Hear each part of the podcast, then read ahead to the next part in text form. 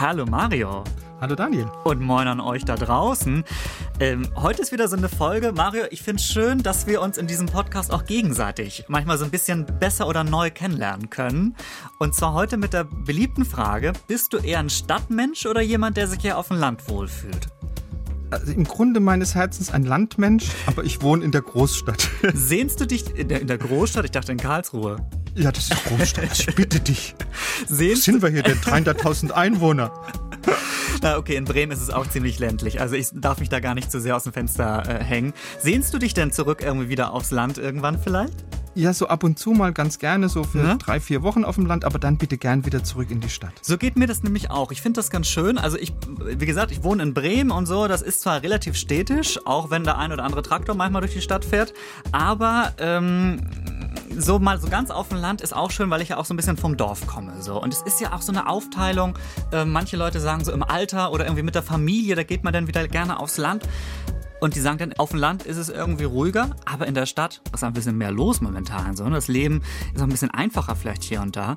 Deswegen reden wir heute über Tiere, die sich in der Stadt statt auf dem Land gemütlich machen. Zum Beispiel über Waschbären. Ne? Also sie sind ganz putzig, aber die fühlen sich in der Stadt richtig wohl und können auch richtig Krach machen. Was haben wir noch?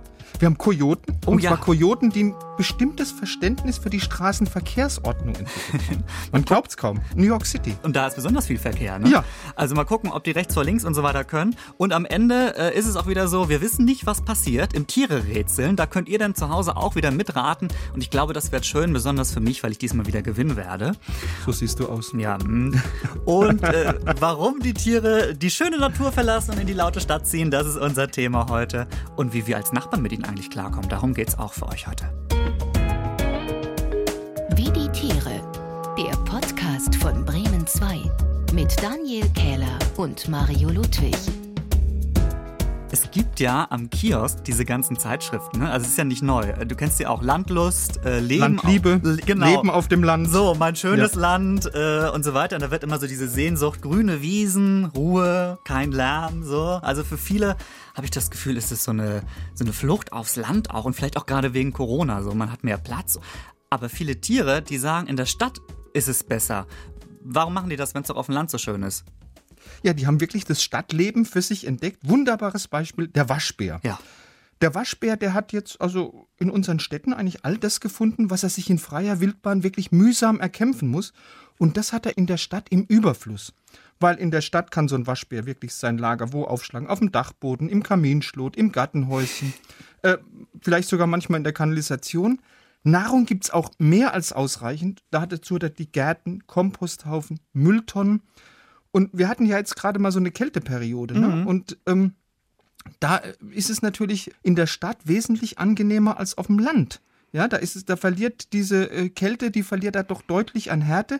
Und die Wildbiologen sagen, dass Waschbären, die in der Stadt geboren sind mittlerweile, dass die vom süßen Leben in der Zivilisation schon so verweichlicht sind, dass die im Wald gar nicht mehr überlebensfähig sind. Die sind richtig gepampert, diese Waschbären.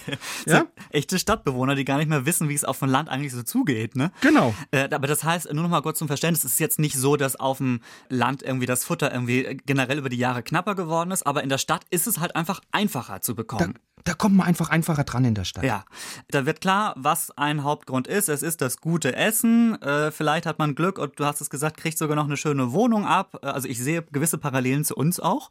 Ja. Ähm, aber äh, was sind jetzt so die Städte, wo die Waschbären vielleicht auch sagen, ey, da wollen wir unbedingt hin, weil bei uns, keine Ahnung, weiß ich nicht, in Bremen, Ostertor, äh. Berlin, Friedrichshain, Köln, Ehrenfeld, so wie ist es bei den, äh, bei den Waschbären? Waschbären? Ja also bei den Waschbären, and the winner ist Kassel. Also Kassel ist wirklich die eindeutige Waschbärenhauptstadt von Europa. Okay. Also schon in den 60er Jahren, wenn du da mal nach Kassel gekommen bist, da hast du gesehen, vor allem abends Waschbären auf den Dächern, dann hat mal einer aus einem Schornstein rausgeguckt. Also nirgendwo ist die Individuendichte von Waschbären so hoch wie in Kassel.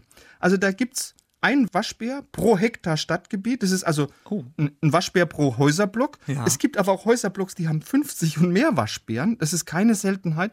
Und es gibt äh, tatsächlich Stadtteile, da hat wirklich im Sommer jeder Garten seinen eigenen Waschbären in Kassel. So, aber warum, also jetzt nichts gegen Kassel, aber warum ist ausgerechnet Kassel jetzt da die, die Hauptstadt der Waschbären? Ja, Waschbären sind ja eigentlich in Nordamerika zu Hause. Die hat man aber 1936 oder 1934, ich bin jetzt nicht ganz sicher, am Edersee ausgesetzt. Man wollte da neue äh, Pelztiere etablieren. Mhm. Und der Edersee ist ja ganz in der Nähe von Kassel. Und vom Edersee haben sich dann die Waschbären über ganz Deutschland verteilt. Und da Kassel ganz in der Nähe war, ist das jetzt die Waschbärenhauptstadt Europas. Das klingt irgendwie schön, aber irgendwie auch gar nicht, weil die, die können auch ganz schön Rabatz machen und ganz schön was kaputt machen. Ne? Ich sag's jetzt mal wirklich freundlich. Also diese neuen Mitbewohner, die können wirklich sehr große und auch sehr kostenintensive Schäden anrichten. Was machen die? Die verwüsten natürlich ruckzuck mal so einen Garten, die plündern mit Vorliebe Mülltonnen, die plündern Obstbäume. Und wenn sich so ein Waschbär dann mal auf dem Dachboden so richtig gemütlich gemacht hat, dann hast du bald also angeknabberte Möbel, du hast vergammelte Nahrungsreste ah. und du hast auch sehr, sehr übel riechende Kothäufchen. Ach super, das klingt ja nach einer ganz tollen WG. ja, also ich sage ja, nicht, nicht gerade der beste Mitbewohner. Und was aber so einen armen, waschbärengeplagten Hausbesitzer, was den so am, am schlimmsten auf die Palme treibt, das ist wirklich der, der Höllenlärm, den Waschbären, die sind ja nachtaktiv, eben in der Nacht auf dem Dachboden veranstalten. Also wenn da so ein paar Jungtiere rum, rumtollen, das kannst du noch mit zusammengebissenen Zähnen ertragen. Mhm. Aber wenn so zwei Männchen ihre Revierkämpfe direkt über dir austragen, ja, äh, dann hört da wirklich jegliches Verständnis auf. Also das ist so ein Fauchen, das ist ein Knurren. Äh, wenn dann die Kampfhandlung fortschreitet, ist das ein ohrenbetäubendes Kreischen.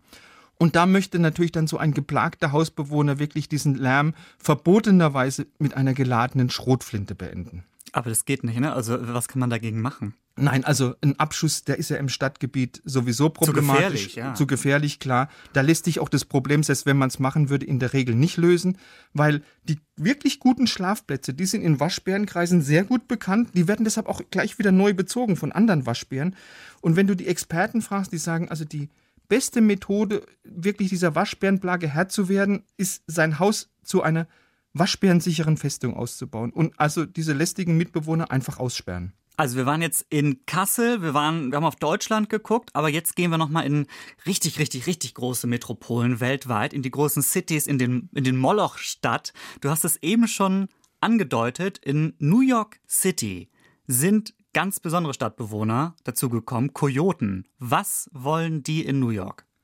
Also normalerweise ist ein Kojote in der Prärie, da gehört der hin. Ja. Aber so in den letzten Jahren, da haben die so ein bisschen das Großstadtleben entdeckt und das hat verschiedene Gründe. Wie kommt es? Also, sie sind ja sogenannte Allesfresser und da finden die, wie die Waschbären auch in der Stadt, alles, was sie zum Fressen gern haben und das im Überfluss. Also, das reicht von Ratten und Mäusen über Mülltonnen, die man wunderbar plündern kann. Und sie fressen natürlich ab und zu mal auch ein Haustier, wie jetzt ein Hund oder eine Katze. Und ich meine, also in New York gibt es sowieso wirklich alles zu essen, so, ne? Also ja. das ist ein Grund, den hätten wir jetzt in, in, bei den Waschbären auch, so, ne? Was sind noch andere Gründe? Also günstige Wohnungen können es nicht sein. Ja, in der Großstadt werden natürlich Kojoten nicht so gejagt wie auf dem Land. Da gelten sie als Schädlinge und sie haben auch keine natürlichen Feinde in der Großstadt. in der Natur haben sie Pumas, Bären, mhm. Wölfe. Äh, da trifft ein Kojote in New York natürlich nicht drauf. Also der einzige Gegner, den Kojoten in der Großstadt fürchten müssen, das sind Autos, die sie überfahren könnten. Aber die Kojoten haben sich wirklich an diesen massiven Verkehr, der in New York herrscht, wunderbar dran gewöhnt. Und äh, da hat man tatsächlich Studien drüber gemacht und Forscher von der Ohio State University, die haben herausgefunden, hey, so ein Kojote hat ein gewisses Verständnis für die Straßenverkehrsordnung entwickelt. Aber jetzt irgendwie rechts vor links oder abbiegen am grünen Pfeil und so, das können die nicht. Doch, also lesen können sie natürlich nicht. Aber man hat gesehen, dass Kojoten, wenn sie eine Einbahnstraße überqueren wollen, nach einer gewissen Zeit nur noch in die Richtung gucken, aus der auch ein Fahrzeug kommen kann. Und wenn jetzt Kojoten einen Highway überqueren wollen, der mehrspurig ist, dann legen die schön auf dem Mittelstreifen immer einen Stopp ein und warten dann ganz geduldig, bis sich der Verkehr eben auch auf dieser zweiten Spur beruhigt hat. Und das ist ja ein Verhalten, das kannst du nur dann kriegen, wenn du die Grundzüge vom städtischen Verkehr eben auch verstanden hast. So ein bisschen mehr als manche Menschen, habe ich manchmal das Gefühl, ja, im, genau. im Straßenverkehr. Äh, wenn wir über Tiere in der Stadt sprechen, da gibt es natürlich noch viel mehr. Also äh, sogar auch bei uns. Ich habe in Berlin zum Beispiel mal einen Fuchs gesehen, als ich irgendwie so abends in Berlin mal unterwegs war, dachte ich so, oh, hey Fuchs, was machst du denn hier? Aber auch gerade so in Berlin und auch bei uns in manchen anderen Städten, ich glaube sogar auch in Bremen, geht es noch einen Tick monströser, nämlich mit Wildschweinen, die auch in Städten gesichtet werden. Äh, wir haben da letztens ja schon drüber telefoniert, Mario. Ja. Ähm, und, und du hast gesagt, die entwickeln irgendwie auch ein anderes Empfinden so für Sicherheit, was sich denn in der Stadt verändert hat. Wie gut Wildschweine wirklich Bedrohungen einschätzen können, wie gut die sich auf veränderte Situationen einstellen können, das kannst du wirklich an diesen Wildschweinen, die in der Stadt leben, sehr gut sehen. Hm. Also wenn Wildschweine im Wald leben, dann lassen die einen Menschen gerade mal auf eine Distanz von 90, 100 Meter nahe kommen, dann hauen die ab. Wildschweine, die in der Stadt leben, und das kommt ja eben wegen diesen guten Nahrungsbedingungen immer häufiger vor, mhm. die lassen Menschen auf 30 Meter noch näher rankommen, einfach weil die genau wissen, hey, in der Stadt, da droht mir keine Gefahr, dort wird nicht mit Schusswaffen gejagt. Aber streicheln lassen sie sich trotzdem nicht. Nein, sollte man auch, glaube ich, lieber bleiben lassen. So einen großen Keiler streicheln muss nicht sein. Also das heißt, die kommen zwar näher, aber es ist jetzt nicht so, dass sie jetzt total äh, lieb und, und zutraulich irgendwie werden. Ich habe da auch schon, also du hast bestimmt auch so Videos gesehen, wenn die irgendwie so in, in, in, mit mehreren irgendwie durch die Stadt laufen, so, ne? Das sieht schon so ein bisschen gruselig aus. Das ist auch bedrohlich. Also ähm, ein Wildschwein ist schon ein relativ großes und mächtiges Tier. Ja. Wenn ihr jetzt denkt, das ist schon krass, dann wartet mal ab. Gleich kommen noch tierische Stadtbewohner, die machen noch viel mehr Stress. Jetzt hingegen gibt es erstmal Tiere, die machen definitiv keinen Stress mehr. Selbst wenn sie wollten, können, können sie es nicht, weil es gibt sie nicht mehr. Tiere, die wir gern noch bei uns hätten. Äh, das ist unsere Ecke, in der wir auf Tiere gucken, die wir sonst wahrscheinlich nicht im Podcast hätten, weil es sie eben nicht mehr gibt. Und äh, ich freue mich da immer, weil wir uns nicht sagen, was, was wir vorbereitet ja. haben. Es wird klein bei dir. Das hast du eben kurz bevor wir auf Aufnahme gedrückt haben schon gesagt. Ein eher kleines Tier? Was ist das? Es wird sehr, sehr klein. Es wird ein Tier, das ist gerade mal drei Millimeter groß. Das ist klein. Und hat noch nicht mal einen richtigen Namen. Es hat einen wissenschaftlichen Namen, das heißt Blectostoma ciaphyllum. Ah. Das ist eine Schnecke, hat keinen deutschen, keinen englischen Namen, hat eben nur diesen wissenschaftlichen Namen hat ein sehr hübsches Gehäuse, siehst du natürlich nur unter der Lupe bei drei Millimetern. Jetzt, warum passt diese Schnecke in unsere Kategorie? Ja. Weil sie einfach ein gutes Beispiel dafür ist, wie schnell du aussterben kannst, wenn du nicht breit aufgestellt bist. Weil diese kleine Schnecke, die kam nur in Malaysia vor mhm. und dort nur an einem einzigen Ort, und zwar einem Kalksteinhügel auf der malaiischen Halbinsel. Ein Kalksteinhügel. Oh ja, das ist und wenig. Jetzt wird's, jetzt wird's übel. Kalkstein wird ja gern für die Gewinnung von Zement genommen. Ach. Und es kam, wie es oft gekommen ist, vielleicht ja, wie, wie es kommen musste. Die wurde verarbeitet. Ein Zementunternehmen hat den Hügel gesprengt, um das Kalkstein für die Zementherstellung zu kriegen. Oh, das ist so bitter. Und wo früher ein Hügel war, war auf einmal nur noch ein Loch mit ein paar Kalksteinbrocken. Und schon war das Schicksal von dieser armen kleinen Schnecke besiegelt. Heute gibt es diese Art eben nicht mehr. So, wenn ihr jetzt schon down seid von dieser schönen Schneckengeschichte, dann mache ich den Sack jetzt richtig zu. Oh, hab, du toppst das noch. nee, ah, nee. Also ganz so dramatisch ist es nicht. Ähm, ich wollte eigentlich einsteigen und sagen, dass ich ähm, Frösche super finde und, und, Kröten auch irgendwie lustig finde. Also jedenfalls wurde ich von ihnen noch nicht nachts aus dem Schlaf irgendwie geweckt, was ja glaube ich auch passieren kann. Äh, aber sonst finde ich die irgendwie sehr sympathisch. Klein, manchmal bunt, sogar wenn sie ein bisschen im Urwald irgendwo wohnen. Und ich habe nämlich eine Kröte rausgesucht, die sieht richtig fancy aus. Und ich stelle euch und dir heute vor die Goldkröte. Ah. Kennst du? Ein Klassiker. Ein Klassiker, ja. Also klingt toll, hat aber auch eine tragische Geschichte. Also was ich rausgefunden habe, erstmal natürlich relativ klein und knallorange, also dunkelorange eigentlich. Es geht sogar ins Goldene so ein bisschen. In Costa Rica hat sie gelebt in den 1960er Jahren. Äh, lebte auch in einem sehr kleinen Gebiet, deswegen passt es sehr gut zu der Schnecke, die du gerade hattest. Ähm, in einem Bergnebelwald, auch wohl auf nur wenigen Quadratkilometern. Und ich habe mal geguckt beim Magazin Spektrum, Spektrum der Wissenschaft, die haben geschrieben, wahrscheinlich gab es sowieso nie mehr als 1500 Tiere, was so für so kleine Kröten schon relativ wenig ist, wie ich finde. Und ein weiterer Grund, weshalb sie dann eben wenige Jahre später auch ausgestorben sind, wahrscheinlich, sie setzen halt nur für sehr kurze Zeit im Jahr ihren Laich ab und da muss halt wirklich alles stimmen. Also wenn es zu trocken ist, gibt's keine kleinen Kröten und wenn es zu nass ist, gibt's keine kleinen Kröten, weil dann könnten sie vielleicht weggespült werden. Und Ende der 1980er da gab es eine lange Trockenperiode und das fängt schon nicht gut an, diese Geschichte, weil äh, dann natürlich viele Tümpel mit Goldkrötenlaich ausgetrocknet sind. Mhm. So, aber warum ist das jetzt so passiert? Also was ich da noch gefunden habe, ist ein, eine Möglichkeit, dass in der Region viele Wälder abgeholzt wurden und sich dadurch dann die ganze Gegend auch aufgeheizt ist, weniger Nebel sich vielleicht gebildet hat und das natürlich die Feuchtigkeit gewesen wäre, die die Kröten gebraucht hätten. Und nach dem, was ich rausgefunden habe, im Mai 1989 wurden die letzten Goldkröten gesehen und gelten seitdem als ausgestorben. Und jetzt stell dir mal vor, wie schön das wäre, um jetzt versöhnlich vielleicht zu enden, wenn es irgendwo noch ein Goldkrötenpärchen gibt, die irgendwo an einem kleinen Bach in Costa Rica wohnen, weil sie es doch auch überlebt haben, irgendwie so die letzten ihrer Art. Und würden golden vor sich hinschimmern. Das wäre wunderschön.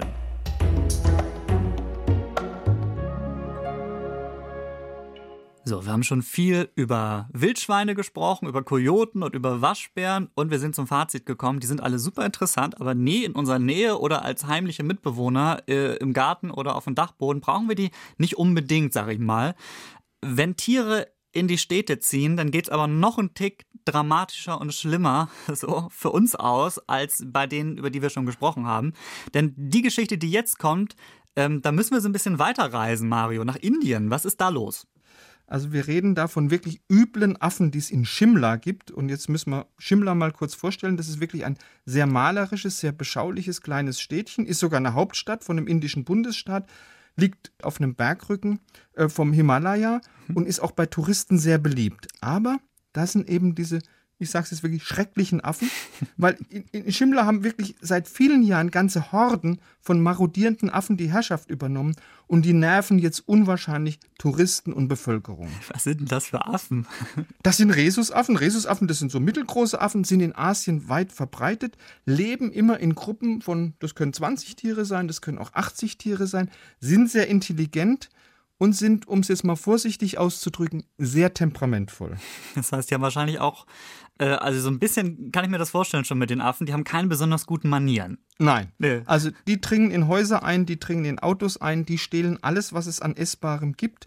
Die können locker einen Kühlschrank öffnen, das ist für die null oh, Problem. Das ist ja schon ein bisschen fortgeschritten. Die überfallen auch mal gern einen Touristen und reißen dem dann auch schon mal das Sandwich aus den Händen. Oh. Und wenn so ein Tourist es nicht gleich hergeben will, dann wird auch mal kräftig zugebissen. Die stehlen aber auch die Früchte und das Getreide von den Feldern von den Bauern und jetzt jetzt wirklich auch ernst und da gehen wirklich die Schäden in hm. Millionen Euro. Und das, also du hast schon gesagt, es sind ganze Gruppen. Kann man irgendwie sagen, wie viele da unterwegs sind? Allein in Shimla sind es mehrere tausend Affen, die da unterwegs sind. Die sind in 50 Banden organisiert. Oh. Und im gesamten Bundesstaat sind es deutlich mehr als 100.000 Affen. Das klingt weniger lustig jetzt inzwischen wirklich. Wieso sind die in die Städte gekommen, müssen wir natürlich sagen. Also wahrscheinlich hat es auch wieder mit dem Futter zu tun. Du hast schon gesagt, sie haben auf jeden Fall auch gecheckt, wie man einen Kühlschrank aufmacht. Wie, ja. wie kam das? Wie sind die da reingeraten in diese Stadt? Also Klassiker, wir Menschen sind mal wieder selbst schuld, weil wer wirklich die Affen aus der näheren Umgebung in die Stadt gelockt hat, das waren die Mülleimer von Hotels und von Restaurants, die mit Nahrungsresten wirklich übergequollen sind. Und da sind dann die Affen auch in der Stadt geblieben. Jetzt gab es ja äh, Corona-bedingt eine Ausgangssperre von März bis Juni 2020. Hm. Da sind die Affen für ein paar Monate aus der Stadt rausgegangen. Da waren nämlich die Restaurants und die Hotels geschlossen. Und die Affen haben deshalb in den Mülltonnen nichts mehr zum Fressen gefunden, aber mittlerweile sind die in voller Stärke zurückgekommen. Also wahrscheinlich ist das so gewesen, dass irgendwie mal ein oder ein paar Affen irgendwie da waren, die haben dann irgendwie gesehen, oh geil, hier gibt's ja richtig viel zu essen und dann sind die anderen nachgekommen oder irgendwie. Die haben das ihren Kumpeln erzählt, natürlich. Ja. Was kann man da jetzt machen? Also was unternehmen die Menschen in der Stadt jetzt, um irgendwie klarzukommen mit denen? Ist nicht ganz einfach. Also die Regierung von dem Bundesstaat hat zunächst mal die Rhesusaffen im Bundesstaat offiziell zu Schädlingen erklärt. Das war so mal der erste Schritt. Hm. Aber abschießen möchte man die dann doch nicht, weil Indien ist ja hinduistisch geprägt und da gelten Affen als heilige Tiere, weil sie eben unter den Göttern auch einen direkten Verwandten haben. Gott Hanuman ist ein Affe. Hm. Und deshalb setzt man so ein bisschen auf eine Sterilisierung von den Affen. Das heißt, die Affen werden mit Bananen in den Käfig gelockt und dann sterilisiert. Aber die sind ja auch nicht blöd. Also die fallen auf diesen Trick nicht mehr rein. Ein Experte hat es mal wunderbar ausgedrückt, der hat gesagt, wird einer gefangen, warnt er die anderen. Ja, okay. Also die sind einfach zu schlau. Die Erinnert, sind zu clever. Die sind echt clever. Es klang bei den Geschichten heute ja schon so ein bisschen durch, also dass sich die Verhaltensweisen in der Stadt auch so ein bisschen ändern können. Es gibt Tiere, die passen sich an die Stadt an. Ich meine, wir Menschen passen uns auch ein bisschen an die Stadt an. Aber der Unterschied zwischen Stadttieren und Landtieren, der äußert sich dann auch manchmal ja, bei Vögeln zum Beispiel. Was machen die anders, wenn sie in der Stadt sind? Ja, da findest du tatsächlich große Unterschiede zwischen Land- und Stadtvögeln. Stadtvögel singen zum Beispiel lauter als Landvögel. Die müssen natürlich zum ersten Mal gegen den Verkehrslärm in der Stadt ansingen. Das ist sicher ein Grund.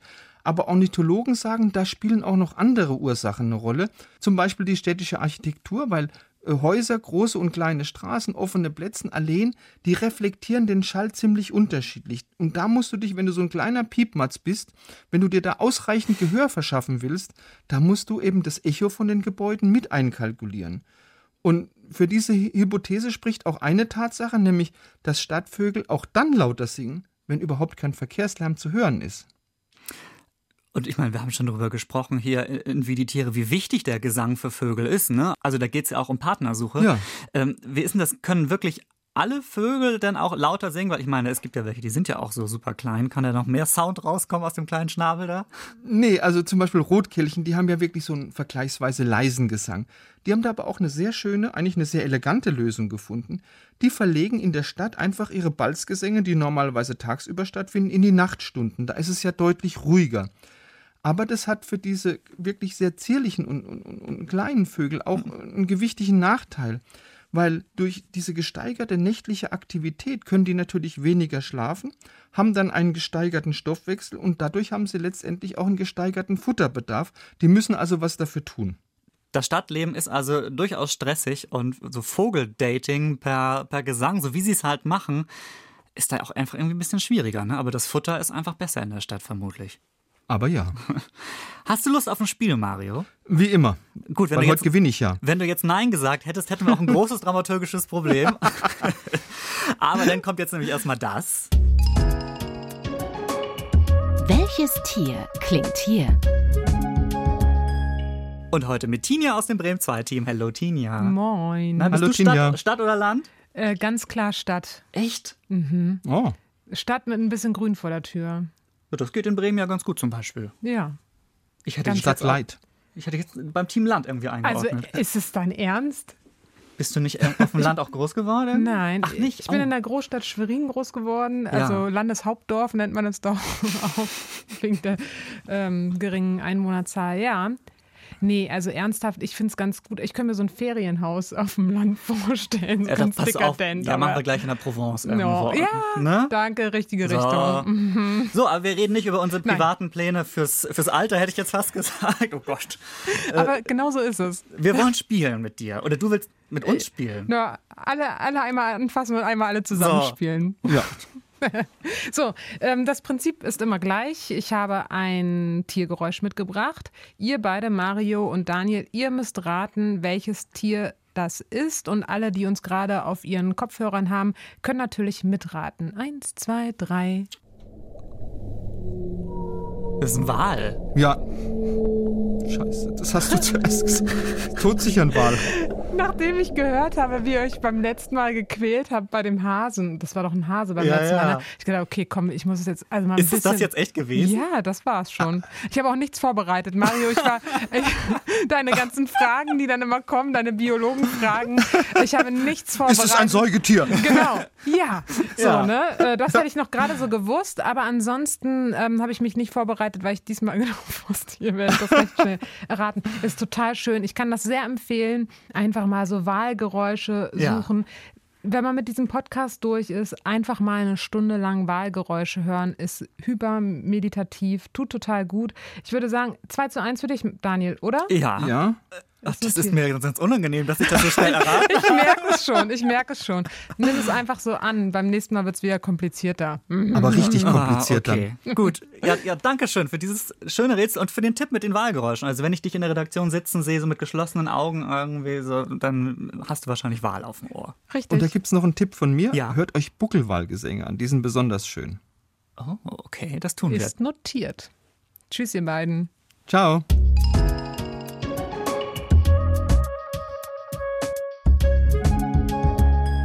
Nach diesem monströsen Ende und diesem großartigen Ausgang unseres Spiels kann ich jetzt sagen, das war, wie die Tiere in der Stadt leben. Ähm, es ist eigentlich wie bei uns Menschen. Das Leben ist in vielen Fällen einfacher in der Stadt. Bei uns, äh, also wir freuen uns über eine gute Versorgung, gute Infrastruktur. Wir haben auch mehr berufliche Chancen vielleicht in der Stadt. Und bei den meisten Tieren geht's ums Essen. Dass wir den irgendwie besonders praktisch hinterlassen. Also bei den Affen in Indien zum Beispiel oder auch bei den Waschbären. Mario, ich dachte erst im ersten Moment irgendwie, ach, ist ja irgendwie auch eine Symbiose, aber wir Menschen haben ja nichts davon irgendwie, ne? Außer, dass wir das vielleicht witzig finden, wenn so ein Waschbär Eher weniger, ankommt. eher weniger so ein Waschbär im Haus. Das ist keine echte Symbiose, nein. oder es ist für Tiere, das hast du ja auch gesagt, äh, sicherer oder angenehmer. Ähm, manche Tiere passen sich auch erstaunlich gut an an die Stadt. Also die Kojoten, das fand ich ja besonders interessant, checken irgendwie so grob zumindest, wie der Straßenverkehr funktioniert. Äh, oder eben gerade hatten wir es mit den Vögeln, die lauter singen in der Stadt. So, und wenn ihr jetzt noch wissen wollt, äh, welche Tiere ihre eigene Stadt haben, dann hört zum Beispiel in unsere Folge Wie die Tiere wohnen rein. Da geht es um Präriehunde, die auch äh, so fast ihre eigene Stadt tatsächlich bauen. Oder bei Wie die Tiere wirtschaften, da gucken wir auf Ameisen, ähm, die haben nicht nur ihre eigene Stadt, sondern einen ganzen Staat und sind da hervorragend organisiert. Also kleiner Tipp von mir, scrollt ein bisschen zurück im Feed und ähm, jetzt bleibt nur noch die Frage, Mario, wenn du es dir aussuchen könntest, welches Tier hättest du gerne bei dir mit in der Stadt? Und jetzt sag nicht gar kein Tier, also jetzt überleg mal. Die, die Antwort auf diese Frage ist immer die gleiche, eine Katze. Echt? Ja, ja das ist ja aber Mainstream. Das ist doch ja, Mainstream. macht nichts. Ich will eine Giraffe in der Stadt haben. Die guckt, dann, die guckt dann bei mir im vierten Stock so einmal rein, so morgens. Das finde ich gut. Du weißt schon, sechs Meter hoch, so ein Giraffenbulle? Ja, ja. Ich, ich bin, bin, dafür. Ich bin okay. absolut dafür. Äh, ich, ich hätte gern Fotos dann. Ja, wir gucken mal, was möglich ist. Falls ihr anderer Meinung seid oder uns generell schreiben wollt, dann könnt ihr das tun auf Insta. Da heißen wir einfach wie die Tiere oder auf bremen2.de. Übrigens, ihr habt uns in letzter Zeit immer häufiger geschrieben oder Tipps geschickt oder Hinweise auf tolle Tiere. Das war ganz toll. Das freut uns immer sehr. Vielen Dank dafür. Bleibt mir jetzt noch zu sagen, dass wir uns in zwei Wochen wieder hören an der gleichen Stelle, wo ihr uns jetzt auch hört, nämlich in der ARD Audiothek oder eben, ja, wo sonst im Internet. Wenn ihr uns nicht verpassen wollt, drückt am besten den Abo-Knopf. Tschö. Ciao. Wie die Tiere. Der Podcast von Bremen 2. Alle Folgen in der ARD Audiothek.